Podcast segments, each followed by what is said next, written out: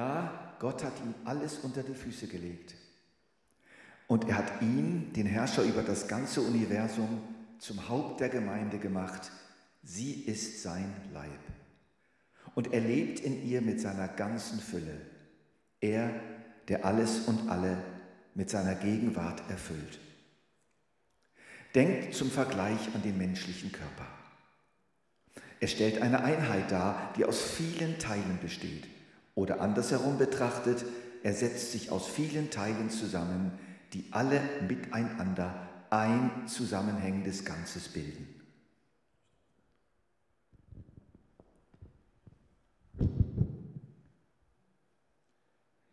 Genauso ist es bei Christus. Denn wir alle, ob Juden oder Nichtjuden, Sklaven oder Freie, Alte oder Junge, FEGler oder Katholiken, sind mit demselben Geist getauft worden und haben von derselben Quelle, dem Geist Gottes, zu trinken bekommen.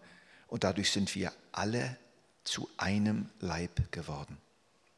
Und wie jeder Körper besteht dieser Leib aus vielen Teilen, nicht nur aus einem.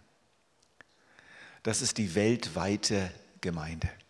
Nicht die Institutionen, nicht die und die, sondern die Leute, die vielen Menschen in so vielen Denominationen, die Jesus kennen und lieb haben. Und so ist dieser weltweite, unglaublich vielfältige und wunderbare Leib Christi entstanden, der wächst und wächst und wächst über die Jahrhunderte und eines Tages vollendet wird.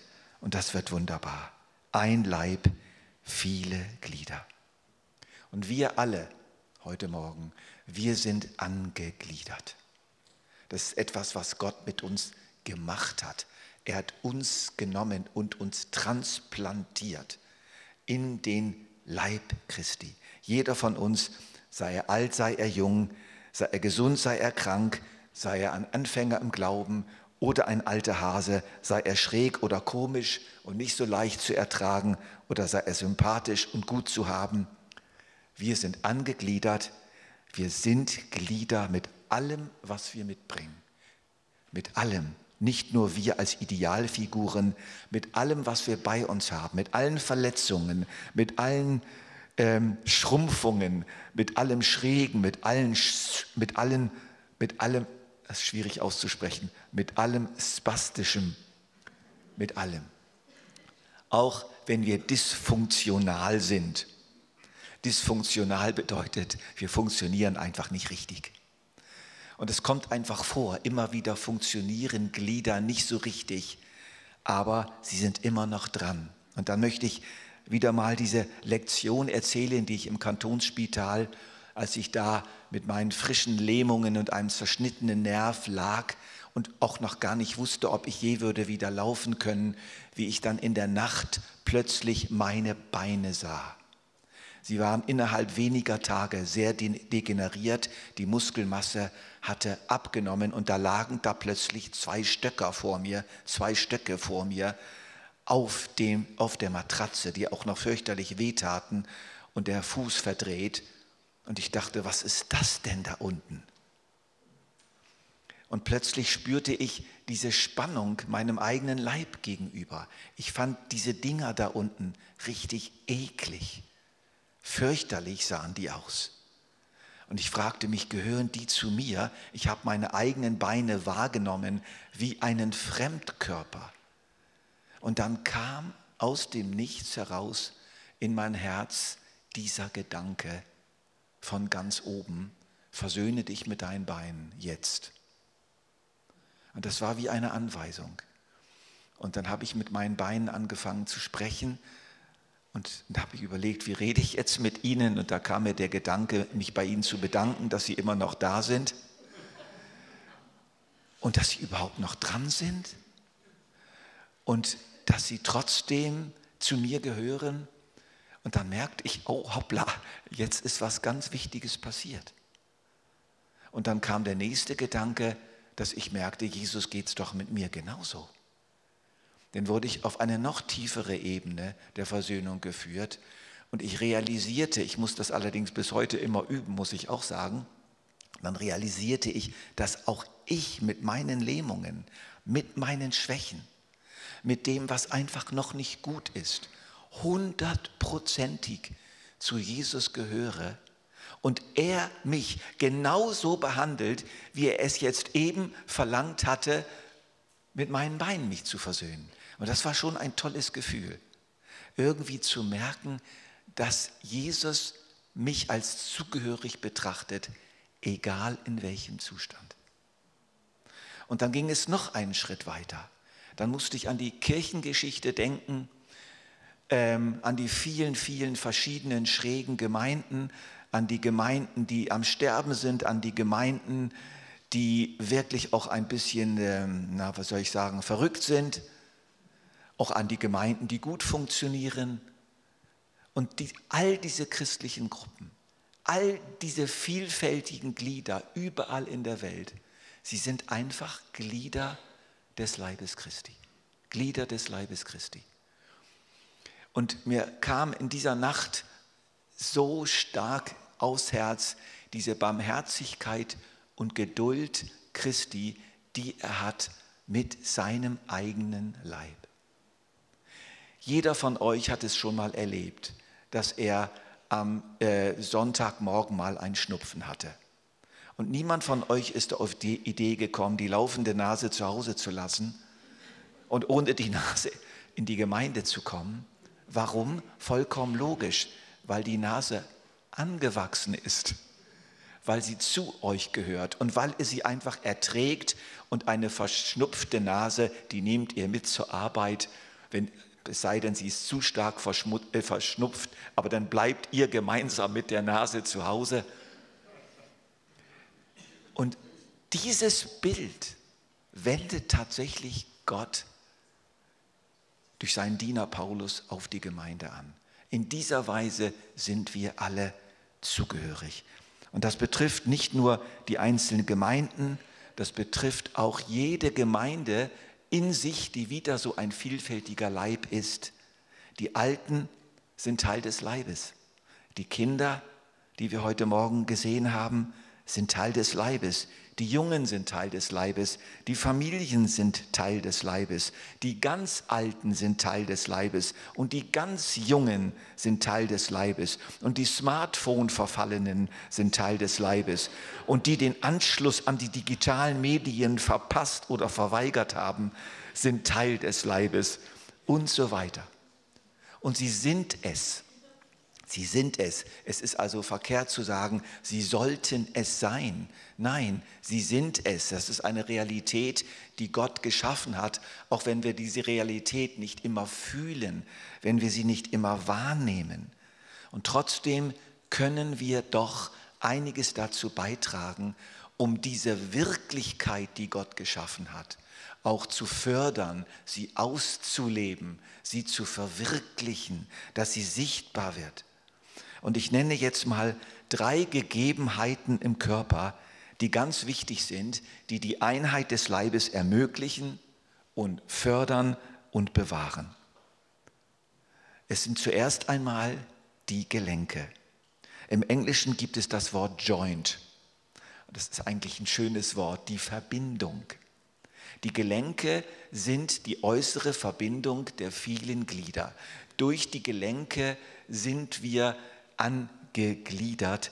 Und für mich spricht dieses Gelenk wirklich auch von Organisation, von Organigramm, von Programm, von Gottesdienst und auch von Räumlichkeiten.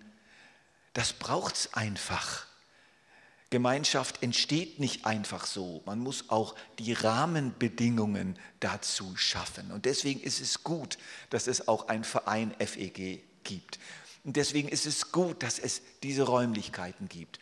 Und deswegen ist es auch gut, wenn es ein Programm gibt, da und da und da kommen wir zusammen. Und dann trifft man sich, weil es dort ein Programm gibt. Und diese ganze institutionelle und organisatorische Seite der Gemeinde, wisst ihr was, die ist auch sehr, sehr wichtig. Und die ist richtig gut. Und die braucht es auch. Und da müssen wir wirklich ein Lob aussprechen all denen, die immer wieder dran sind, die Gelenke zu schaffen, die Verbindungen zu schaffen, das Programm aufrecht zu erhalten. Aber es ist klar, es braucht noch mehr. Es braucht auch die Blutgefäße.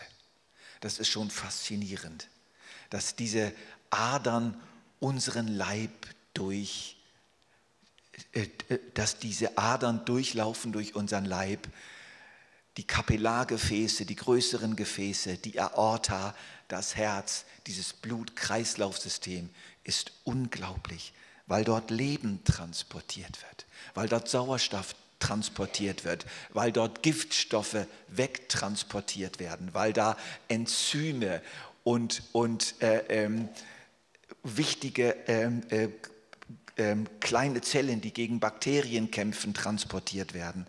Und für mich sprechen die Blutgefäße einfach darin, dass das Zusammensein selbst ergänzt werden muss, dass wir wirklich einander dienen dass wir füreinander da sind, dass wir einander wertschätzen, dass wir voneinander lernen, die Jungen den Alten, die Alten den Jungen, Kontakt aufnehmen, die Hände ineinander legen, aufeinander zugehen, füreinander beten.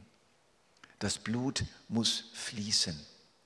Die Gelenke alleine genügen noch nicht. Da braucht, auch diese, braucht es auch diese innere Verbindung, dass wir wirklich füreinander da sind, dass wir einander wirklich dienen, die verschiedenen Glieder, die verschiedenen Teile der Gemeinde. Und da fällt mir gerade jetzt ganz spontan, fallen mir die Leute ein, die Sonntag für Sonntag für Sonntag dort in den unteren Räumen sich aufhalten, hier unter uns und einfach für die Kleinen da sind. Sie sind einfach da. Da fließt etwas, da fließt Leben von den Älteren zu den Jüngeren. Und das ist einfach wunderbar. Aber dann haben wir noch die Nerven. Die haben wir ja vorhin schon gehört. Die Nerven, die transportieren wesentliche Dinge. Und das nennt man in unserem Zeitalter Informationen.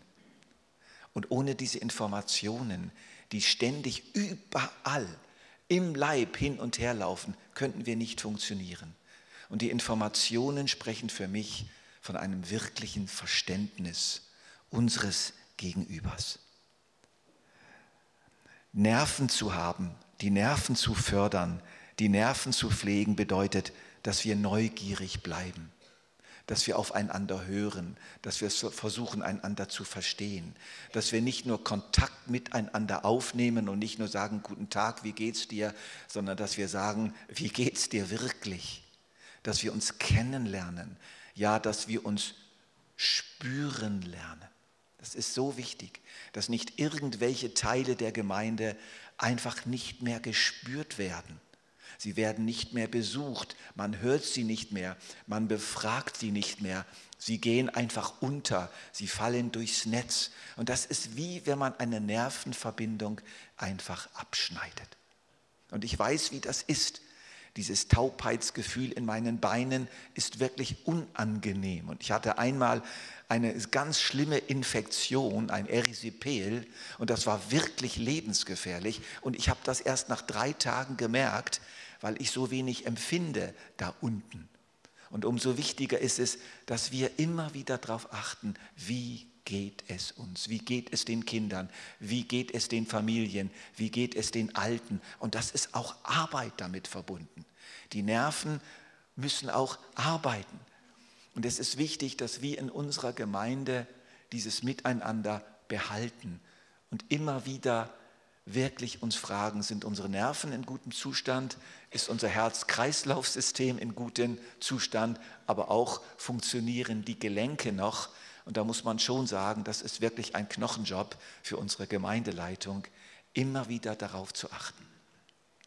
Wovon ich aber zutiefst überzeugt bin, ist, dass unsere Gemeinde, die FEG Rien, tatsächlich einen besonderen Auftrag hat. Und das ist einfach der, neben anderen Aufträgen, wir sollen eine Mehrgenerationengemeinde sein.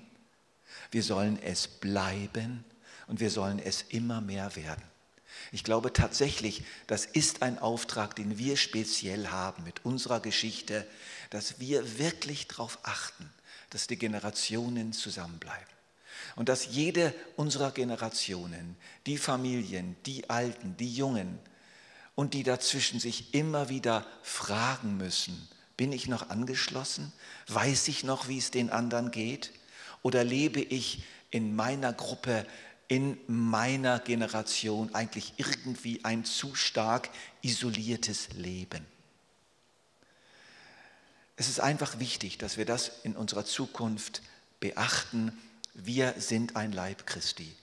Und das Leben des Leibes Christi soll sich in unserer Gemeinde verwirklichen. Und eine wichtige Art der Verwirklichung ist es, dass die Generationen zusammenhalten und dass wir die junge Generation nicht verlieren. Und deswegen meine ausdrückliche Bitte an die junge Generation, bitte versucht in der Gemeinde zu bleiben und wandert nicht ab irgendwo hin, wo vielleicht die Musik noch besser ist und wo vielleicht ein unglaublich charismatischer Typ auftaucht, der euch vielleicht Gefühle mitgibt, die, wir, die hier nicht so kriegt.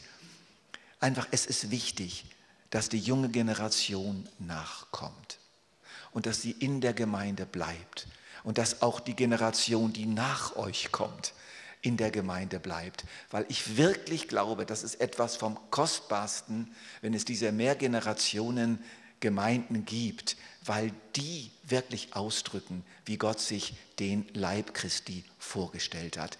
Denn er umschließt alle Generationen. Amen.